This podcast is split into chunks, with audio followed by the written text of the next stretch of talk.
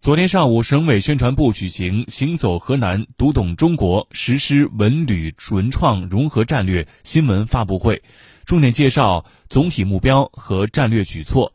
在“十四五”时期，我省将重点实施五大举措：一是叫响“行走河南，读懂中国”主题形象；二是打造黄河国家文化公园重点建设区；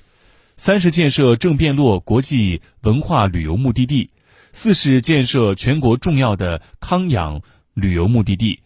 五是发展特色鲜明的全链条文创产业。